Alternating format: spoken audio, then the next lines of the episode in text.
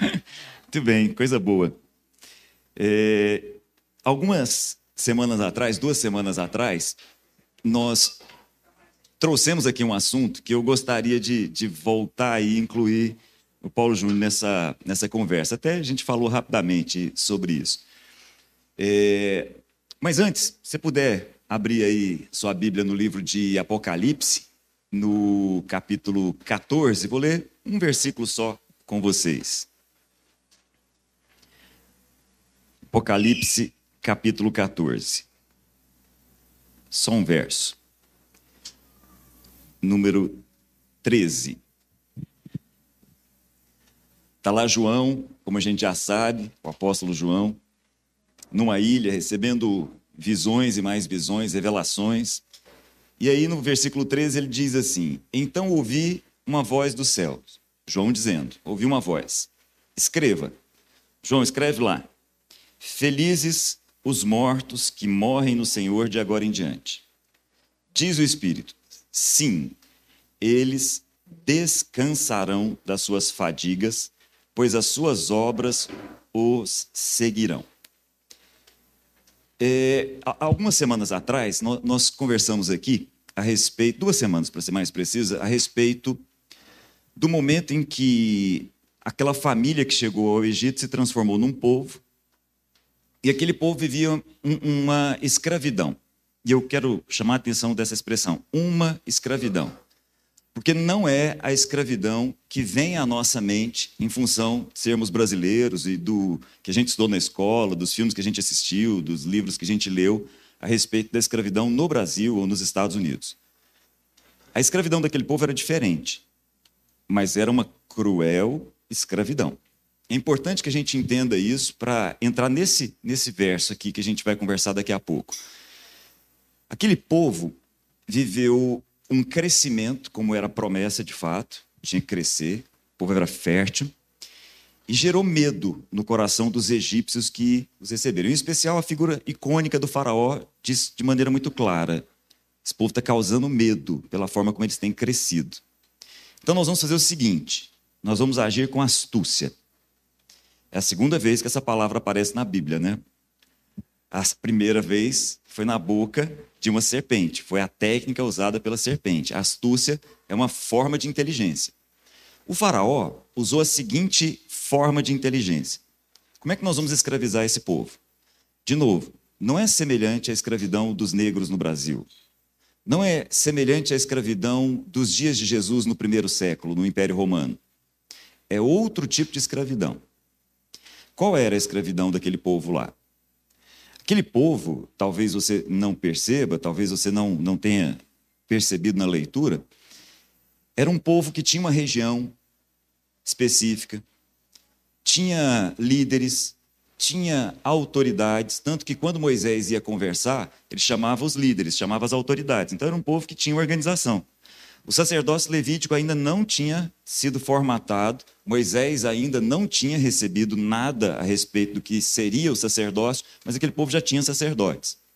Aquele povo tinha posses, aquele povo tinha casa, aquele povo tinha gado, aquele povo tinha trabalho. Não é a escravidão que vem à nossa mente quando a gente pensa nela, mas há uma escravidão, uma cruel escravidão exercida com muita astúcia a partir da figura do Faraó. Qual era a escravidão? A escravidão era fazer com que eles trabalhassem na construção de cidades celeiros. Importante entender isso. Era fazer com que eles trabalhassem de forma que eles acumulassem em celeiros. Essa foi a astúcia, essa foi a inteligência, essa foi a forma de escravidar. Era uma escravidão através do trabalho. Importante a gente entender isso.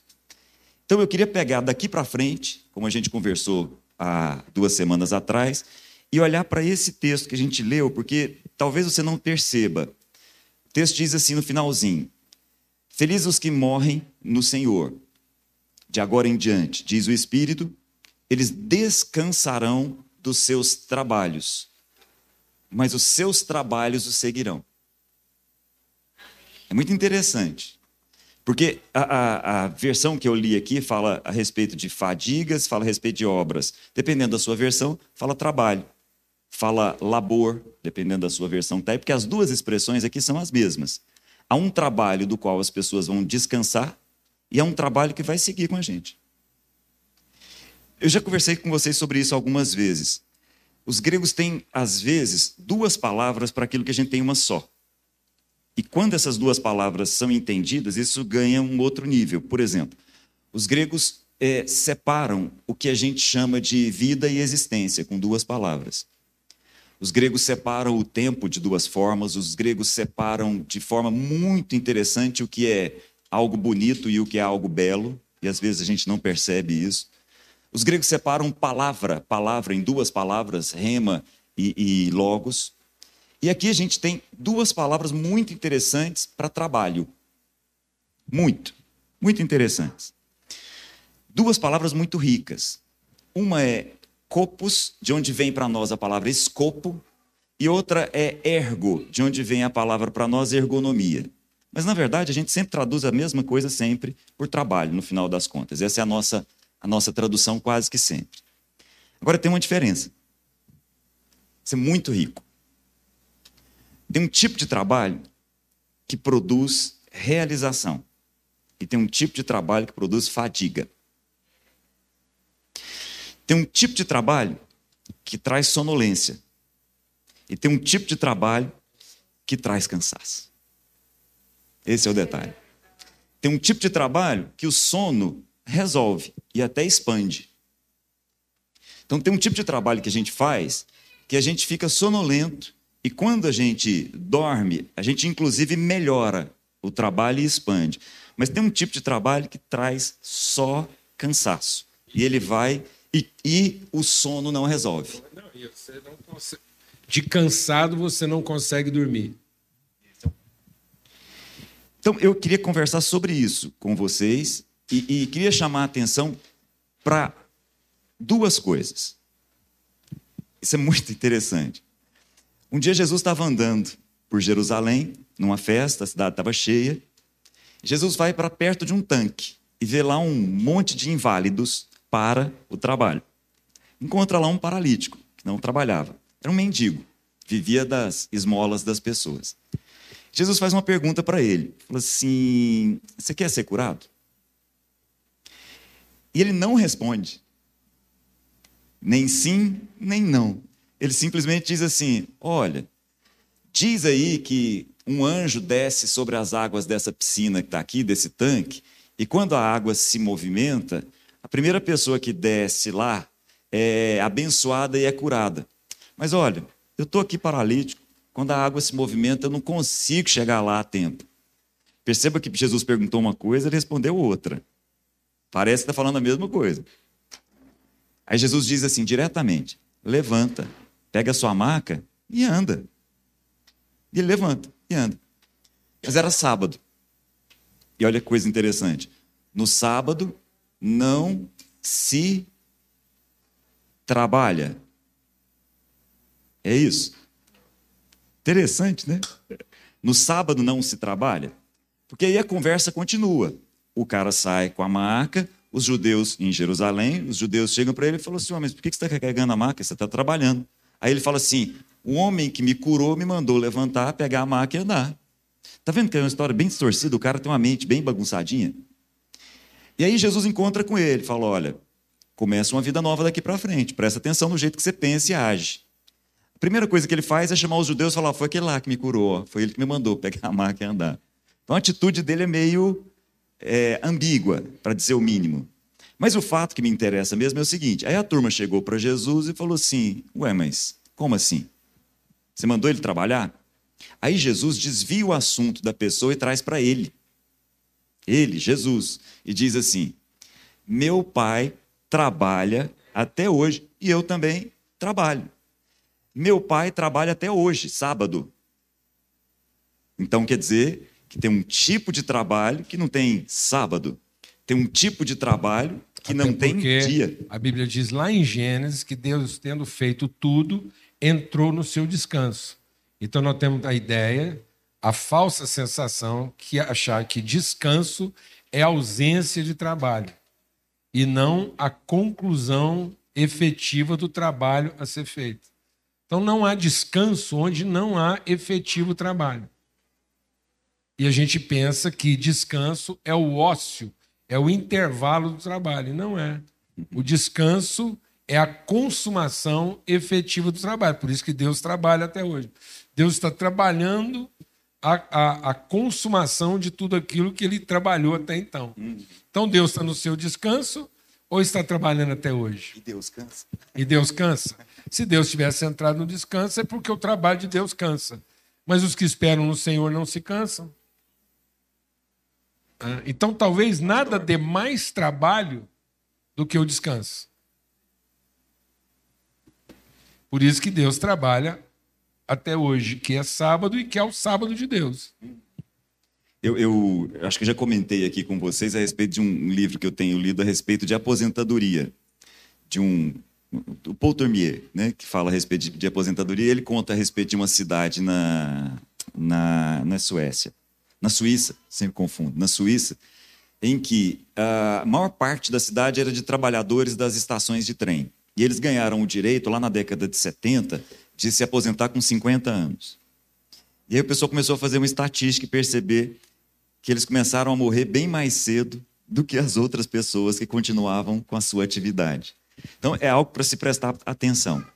Mas antes de passar para você, eu vou terminar aqui é, fazendo uma leitura com vocês a respeito de alguém que parou para pensar muito no trabalho. O autor de Eclesiastes, Salomão, Coelê, para para pensar a respeito do trabalho desde o início, bem no comecinho do livro de Eclesiastes. Primeiros versos. Ele diz assim: primeiros versos do livro. O que ganha o homem com todo o seu trabalho, com que tanto se esforça, ou se você quiser as versões mais antigas, com que tanto se afadiga debaixo do sol. O que, que ganha o homem com todo esse trabalho? E ele começa desse jeito, o livro de Eclesiastes. Lá na frente, ele diz assim: Eu, Salomão, o mestre, o coelê, lancei-me a grandes projetos. Então, é para trabalhar? Vou trabalhar. Construí casas, plantei vinhas para mim, fiz jardins e pomares, neles plantei todo tipo de árvore frutífera, Construí também reservatórios para irrigar os meus bosques verdejantes. Comprei escravos e escravas. Tive escravos que nasceram em minha casa. Além disso, também mais bois e ovelhas do que todos os que viveram antes de mim. Ajuntei para mim prata, ouro, tesouros de reis, de províncias. Servi-me de cantores e cantores e também de um harém. Esse é um homem que foi bem sucedido no mercado imobiliário, no agronegócio. Ele investiu em arte e também deu certo. Ele também investiu em ouro e prata e também deu certo. Lançou, ele se lançou literalmente de corpo e alma a grandes projetos. Só que é o seguinte, ele continua. Contudo, quando avaliei tudo o que as minhas mãos haviam feito e o trabalho que eu tanto me esforçara para realizar, percebi que foi tudo inútil. Foi como correr atrás do vento. Por isso, desprezei a própria vida. Forte, né? Lancei-me a tudo o que os homens podem empreender. E fui bem sucedido em absolutamente tudo.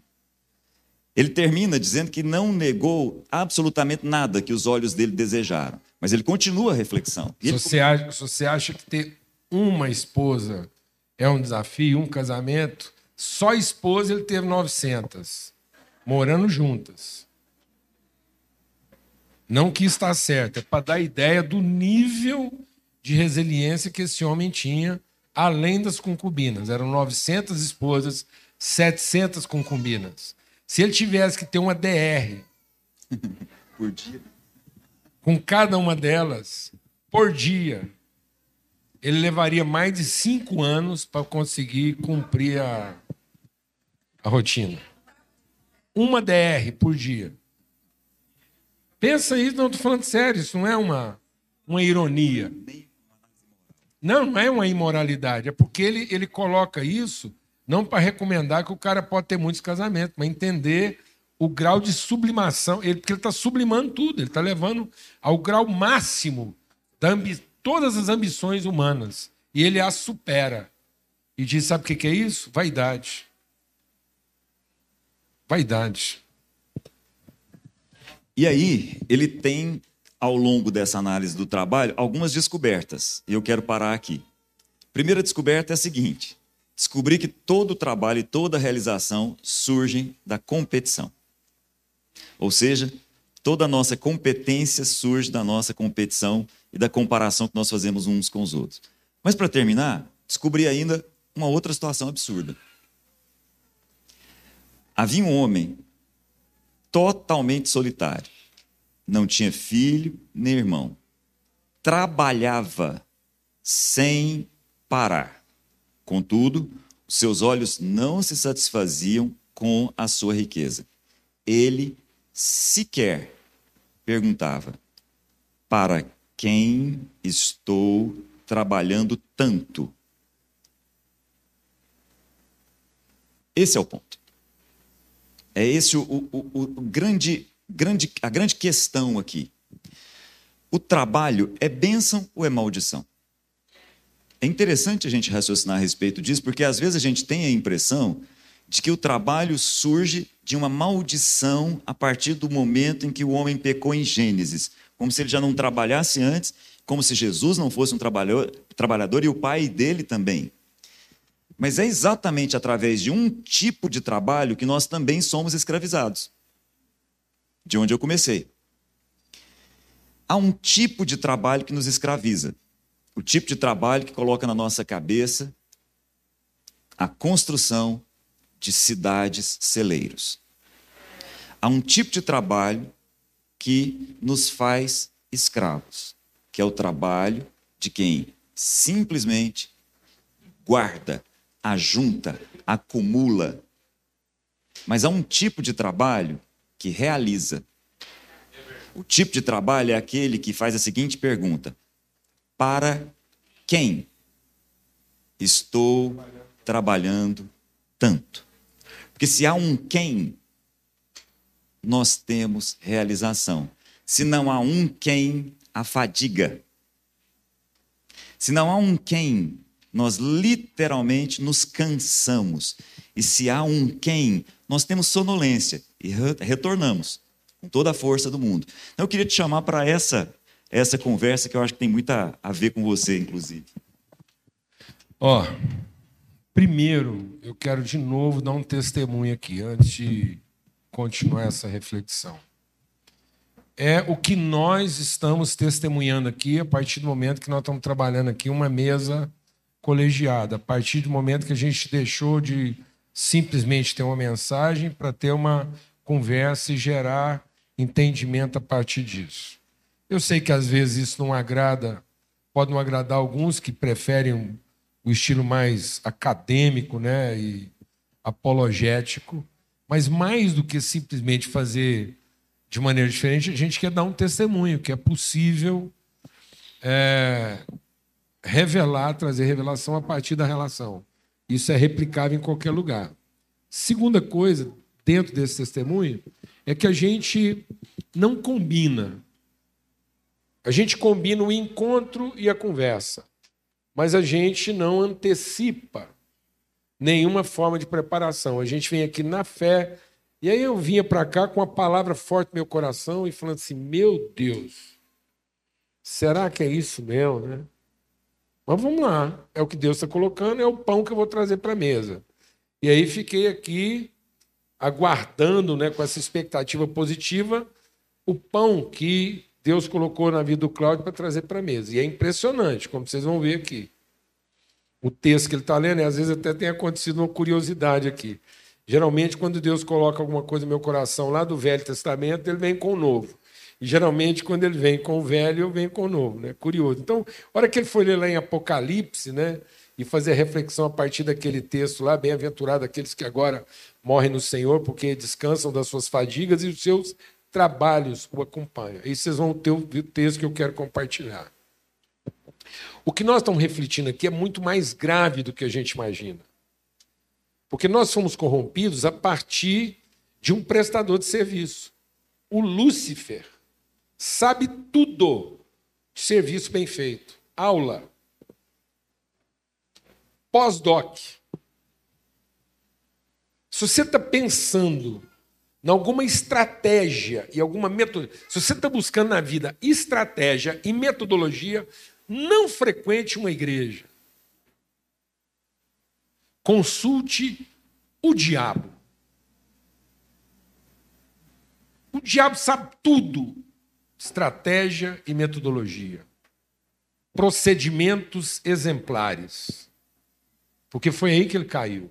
O dia que ele achou que uma metodologia bem executada, um procedimento bem disciplinado e uma estrutura bem organizada confere algum tipo de direito ou prerrogativa. É garantia de alguma coisa. O dia que o Lúcifer colocou no desempenho, na competência, na capacidade, na excelência do comportamento, a ideia de que ele poderia ser reconhecido por Deus e recompensado por Deus por causa disso, ele virou Satanás. Então o Lúcifer não virou Satanás porque ele pensou uma coisa errada. Ele pensou que o certo que ele fazia daria a ele algum direito e algum tipo de proeminência sobre o outro. Então ele pensou o quê? Competição. O dia que ele transformou o trabalho dele na forma mais eficiente de ganhar a competição, ele se afastou totalmente daquilo que é o propósito de Deus. Amém, amados? Então isso é grave. Quando o Cláudio fala aqui que o tipo de escravidão que a gente tem no Brasil e aquilo que tinha lá no Egito é diferente, vamos entender isso melhor e mais profundamente. Aqui é diferente porque aqui é pueril, é infantil é emergencial. A escravidão que a gente ainda tem aqui, ela é muito óbvia. Ela tem a obviedade do poder e do controle. Então a escravidão que a gente trabalha aqui, ela ainda está no nível do instinto. Ela é muito associada a uma sobrevivência do, do que é o, eles chamam de trabalho escravo, que é o, o que é que define trabalho escravo aqui? É o, o direito de sobreviver de ter o que comer. Isso é diferente porque quando a gente olha para a escravidão do Egito, ela já é uma escravidão a um outro nível de entendimento. Ela não afeta apenas o comportamento. Ela é uma forma de cultura e pensamento. Ela é muito mais elaborada e sofisticada. Ela tem um grau de sofisticação. Se a gente pode usar essa palavra, ela evoluiu na sua forma. Por isso que ela tem mais astúcia. A nossa escravidão aqui, ela não tem astúcia, ela é truculenta. A escravidão aqui é manda quem pode, obedece quem tem juízo. É uma truculência, é uma escravidão de força. O faraó usou inicialmente a força, mas ele percebendo que a força não garantiria, ele teve que elaborar de forma mais astuta. Então ela foi do lado mais instintivo para um lado mais cognitivo, né? mais é, é, reflexivo. Então é mais conceitual. E aí, por isso que ele vai escravizar. Ele vai escravizar nas prioridades, na forma de pensamento, nas relações de interesse. Ou seja, ele vai despertar. Aqui a escravidão é muito imediata. É a comida que você tem que comer hoje. Lá, ela é mais sofisticada porque ela é o futuro. É a escravidão que arremete para o futuro, é o dia de amanhã. Aqui o escravo ele tem que trabalhar duro para comer hoje. Mas já está evoluindo para uma escravidão em que agora muita gente que acha que não é escravo e é patrão e já é um escravo mais sofisticado, porque ele está escravo da sua ansiedade. Então, se antes eu estava escravo da necessidade, agora o escravo evoluiu. A escravidão do Egito tem chegado aqui. Porque agora a gente que está emancipada financeiramente continua escravo do seu amanhã. Então ele não está escravizado por um alguém, ele está escravizado por uma forma de pensamento. Se antes era um poder, agora é uma opressão. Parindo filhos escravos do futuro. Então você não ensina seu filho a pensar o propósito. Você ensina seu filho a se preocupar com o futuro. Então ele não vai para a faculdade para cumprir um propósito, ele vai para a faculdade para garantir o futuro. Então ele é um escravo. Uma mente escrava. Ele está escravizado de mente. Ele está escravizado de cultura, de circunstância, que foi o faraó. Falou: não, vocês vão trabalhar para construir armazém. Que é a escravidão de Babel. Eia! Reunamos os poderosos para construir uma cidade que vai nos proteger e vai, inclusive, impressionar Deus.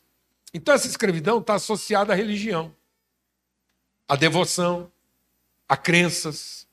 É muito mais sofisticada, porque Faraó era um deus. Então, não é um poderoso escravizando, é uma divindade escravizando. Então, muitas vezes, eu criei para mim divindades das quais eu me tornei escravo, porque agora eu tenho que trabalhar para ser reconhecido pela divindade. E eu criei uma divindade tão poderosa, e tão inescrupulosa e tão corrupta. O nosso Deus é tão inescrupuloso, tão corrupto e tão vaidoso, que se eu não prestar o culto certo, ele não me abençoa. A maior referência de corrupção nesse país é a nossa divindade. Que se eu errar o culto, eu herdo maldição.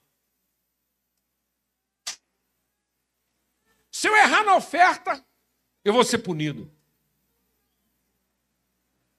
Um Deus que sobrevive de propina cultica de um povo escravo. Escravo de quem? De si próprio. Das suas próprias cobiças. Por isso que é astúcia. Por isso que a astúcia do diabo lá. Ele não, ele não ofereceu algo dele. Ele ofereceu algo da própria pessoa. Falou: Eia, use os seus olhos para cobiçar e não para ter propósito. Use os seus olhos para ver o que você pode receber e não onde você tem para oferecer. Vou falar devagar. Use os seus olhos para ver o que você pode receber e não para ver o lugar onde Deus quer te levar.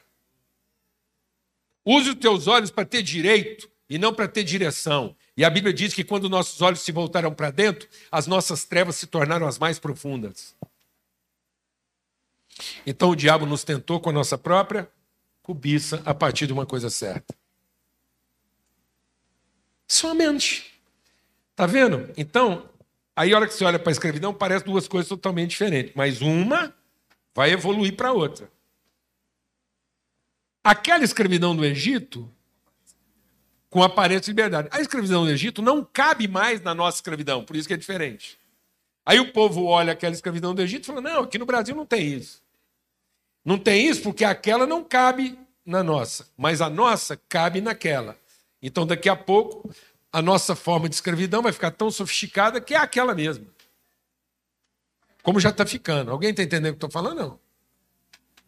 E aí eu quero ler com vocês um texto. Lá, porque é um texto que está me impactando demais. Eu estou conversando muito sobre isso. Porque é o texto de Davi com Mefibosete. 2 Samuel, capítulo 9. Quem é Mefibosete? Presta atenção no que, que Deus está trazendo para nós aqui como exortação. O nível de dano mental, espiritual e comportamental que isso pode causar. E por que que o Salomão, quando olhou tudo isso, falou assim: meu Deus, é tudo vaidade, é vão. Sabe o que é em vão? Eu vou te falar o que é em vão. É você chegar aos setenta e tantos anos de idade, fez o seu melhor, se olha para tudo aquilo que a sua força construiu e você não encontra uma relação, pelo contrário, as pessoas de quem você mais desconfia são aquelas que moram dentro da sua casa, porque você se tornou uma pessoa tão asquerosa, tão mesquinha, tão reduzida, que você já não tem certeza se aquelas pessoas estão com você porque te amam ou porque estão esperando você morrer.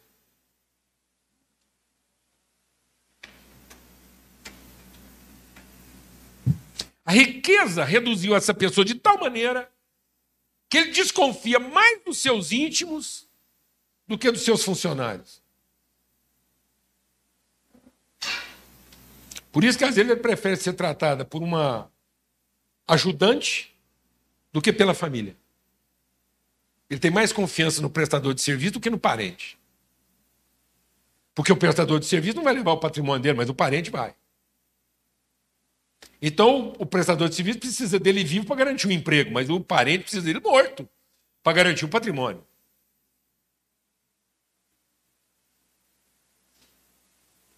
Rapaz, é o que o Salomão está falando. Né?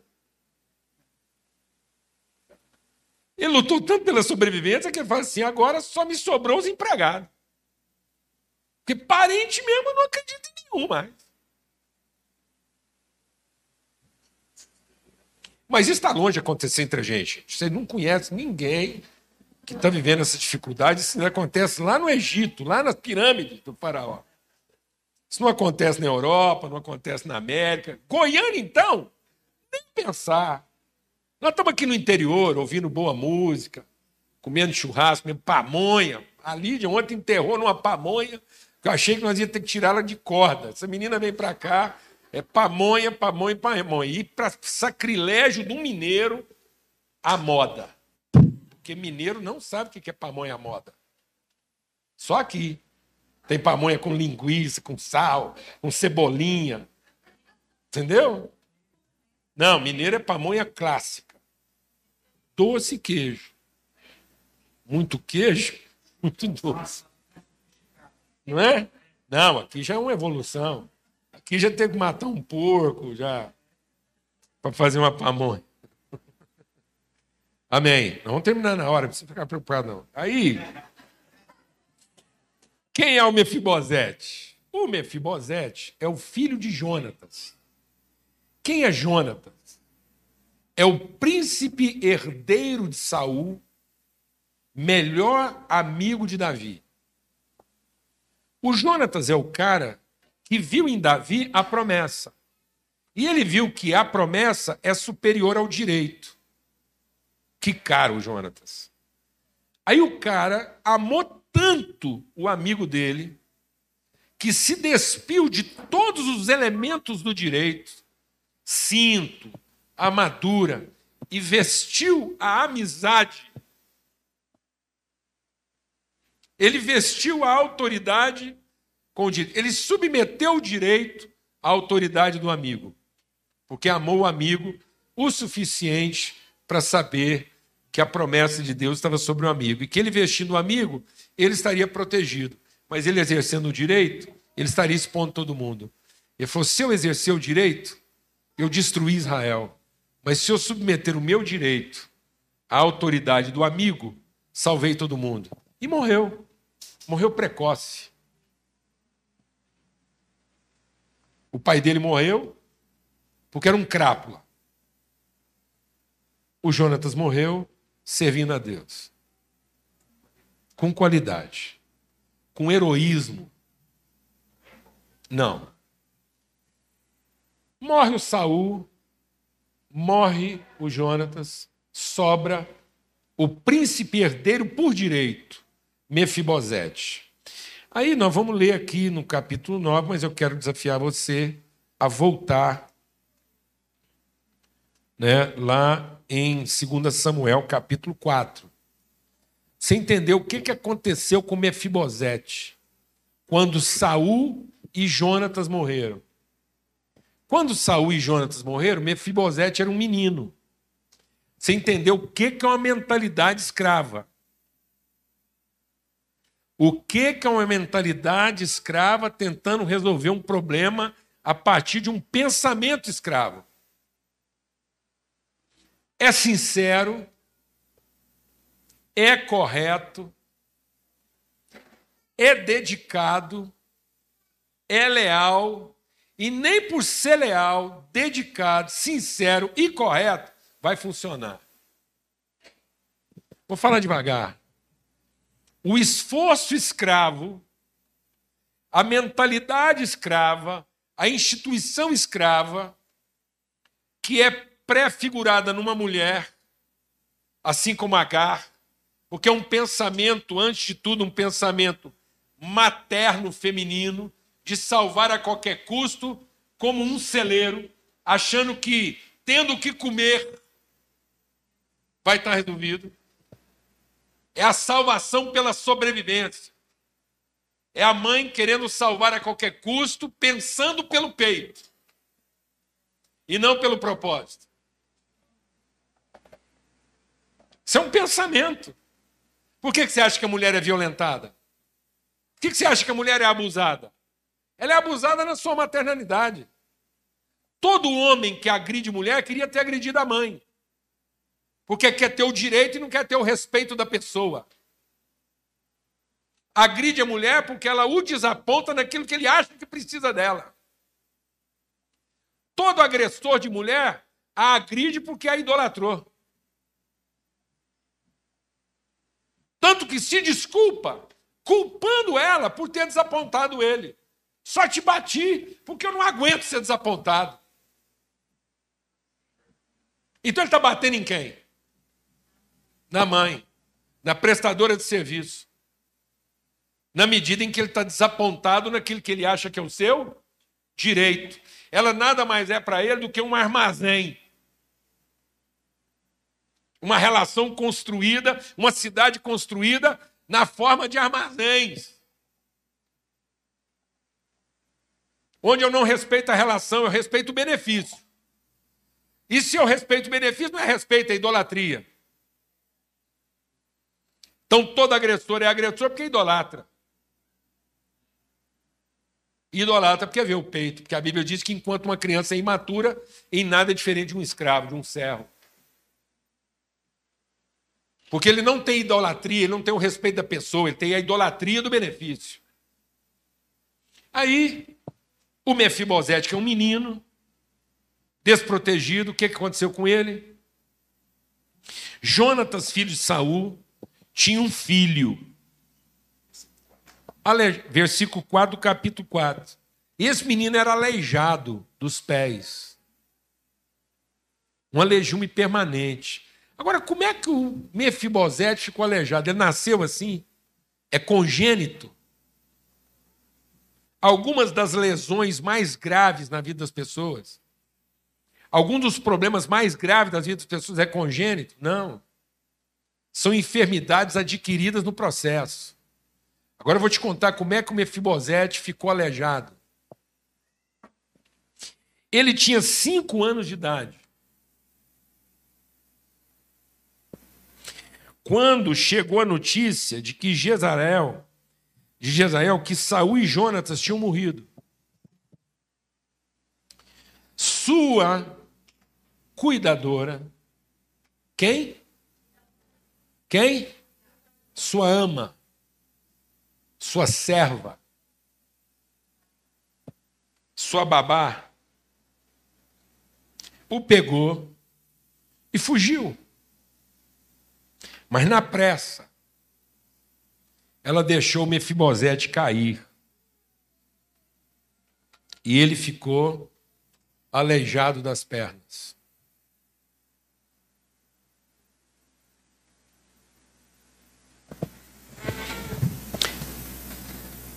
Na intenção sincera de salvar os filhos pelo serviço, na pressa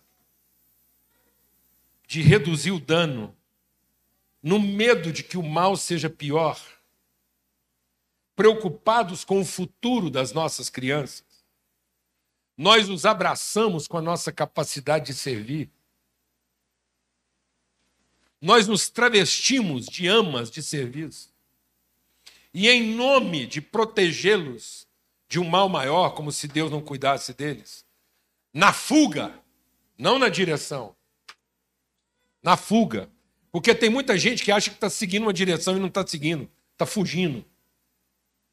Muitos homens e mulheres de sucesso hoje pensam que estão alcançando seu objetivo, e na verdade, tudo que estão fazendo de certo, bem intencionado e com grande esforço, é a sua forma de fugir do seu verdadeiro propósito, como Jonas. Porque Jesus falou isso. Para essa geração, só tem um sinal: o de Jonas. Que fugindo do seu propósito, tomou um caminho totalmente oposto e comprometeu a vida de todo mundo que estava com ele. Porque achou que Deus estava interessado no serviço dele. A vida de todo mundo comprometida a partir de quem? Do Mefibosete. E essa criança adquiriu um mal permanente. Um tal nível de lesão que, se ele não for ajudado, ele não consegue chegar no lugar que era dele. Vou falar devagar. Nós estamos produzindo um tipo de pessoa, porque agora o Mefibosete já não é mais uma criança. O Davi assume como rei e faz a seguinte pergunta. É... Ele perguntou assim: resta ainda alguém? Resta ainda um? Quem? A primeira pergunta de Davi, quando chegou no seu onde, foi o quê? Não. Foi ter certeza de todos os quem? Sabe o que é está acontecendo com os homens e mulheres hoje? Porque tem uma mentalidade de uma ama dedicada, de uma serva compromissada com o seu serviço e que, sinceramente, está fazendo o que sabe fazer, com tudo que pode fazer, pensando em salvar e, na verdade, está lesionando. Porque está pensando que o que salvará e, na verdade, o que pode salvar é o quem está no seu onde. E quando Davi chegou no seu onde, a primeira pergunta dele não foi o quê, foi quem. Ele perguntou por quem.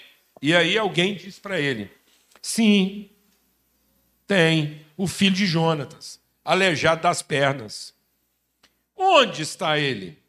Ele falou: deram o endereço dele na casa de Maqui. Então o rei Davi mandou trazê-lo.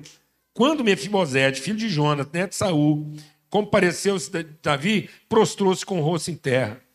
Mefibosete perguntou, Mefibosete perguntou, e ele respondeu: Sim, sou teu servo.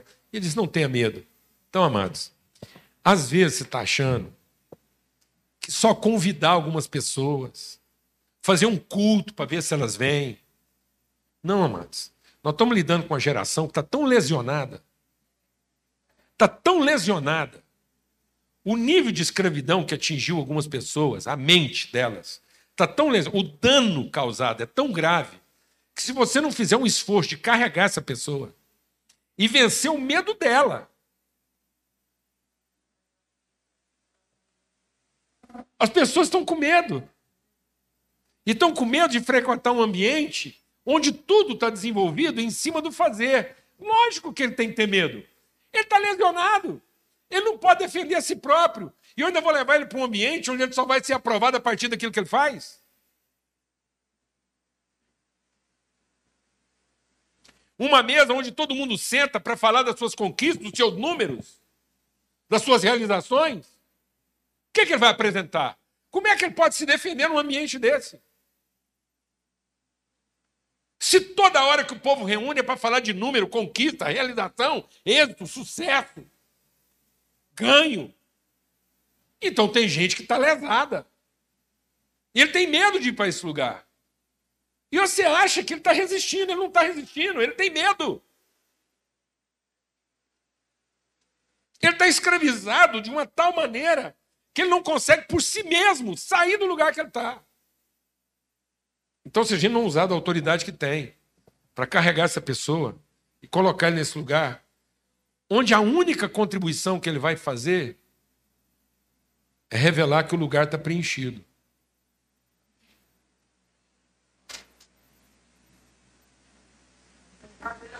É só isso. É só isso. É para a gente ter certeza que a gente ainda se preocupa com as pessoas e não com o que elas fazem. A gente entender que no fim nós não estamos trabalhando por um quê? É por um quem. E para nós não faz sentido ter tudo se a cadeira está vazia. E que ninguém vai sentar naquele lugar lá, não. Isso não é a dança das cadeiras. Por isso que quando o irmão me perguntou qual é o procedimento, procedimento, seja bem-vindo e senta aí, o lugar é seu. Ninguém nunca sentou nele. Não é uma substituição. Quem que vai dirigir o louvor hoje? Me pergunta, quem vai dirigir o louvor domingo que vem? Sei não, é?